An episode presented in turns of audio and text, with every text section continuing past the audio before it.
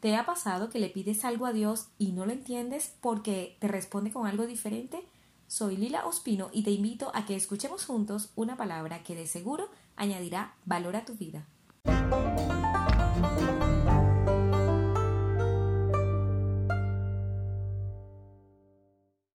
No te inquietes cuando Dios te responda de manera inesperada porque puede sorprenderte tal como relata Marcos 2, donde en Capernaum cuatro hombres bajaron a su amigo paralítico desde el tejado de la casa donde se encontraba Jesús para ser sanado.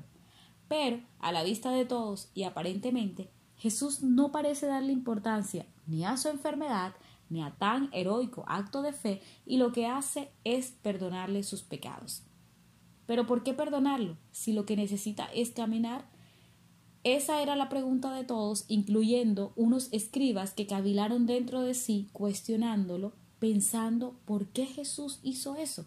A lo que sorprendente e inesperadamente, él le responde que no solo tiene el poder para perdonar pecados, sino que también podía sanarlo.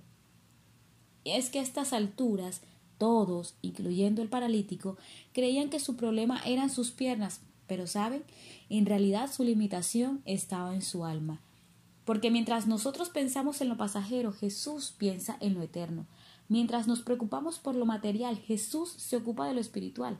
Mientras ellos pensaban que su amigo debía ser sanado, Jesús sabía que lo que necesitaba era el perdón de sus pecados. No eran sus piernas, era su alma, era su corazón. Como hoy tal vez no es el dinero lo que más necesites, sino primero confiar porque Él cuida de ti. Antes de sanar tu cuerpo, tal vez Dios buscará desarrollar tu fe, porque mientras tú te centras en lo superficial, Dios siempre va a querer ir al trasfondo de lo que te sucede. Tal vez por eso te cuesta obedecerlo, porque muchas veces esperamos otra respuesta y Jesús siempre nos sorprende dándonos más de lo que pedimos o esperamos. Este hombre no solo recibió la sanidad de sus piernas, sino la salvación de su alma, algo que no había pedido, pero que Jesús sabía que lo necesitaba. Y es que no puedes acudir a Jesús diciéndole que lo necesitas y no creer en lo que Él dice que tú necesitas. Por eso no te inquietes cuando Jesús te responda de manera inesperada. No tomes la actitud de los escribas que creyendo saberlo todo lo cuestionaron porque sabes no podrás recibir su bendición. No, no caviles, no trates de entenderlo, porque no necesitas entender ni analizar, ni mucho menos cuestionar las acciones de quien no solo te ama, sino que sabe todo de ti y te conoce por nombre, apellido y necesidad. Tan solo créele y confía en él.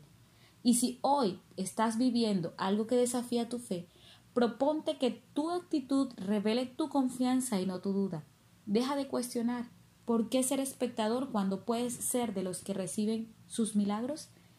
Por último, siempre recuerda y guarda eso en tu corazón. Dios responderá a tu necesidad a través de tu fe.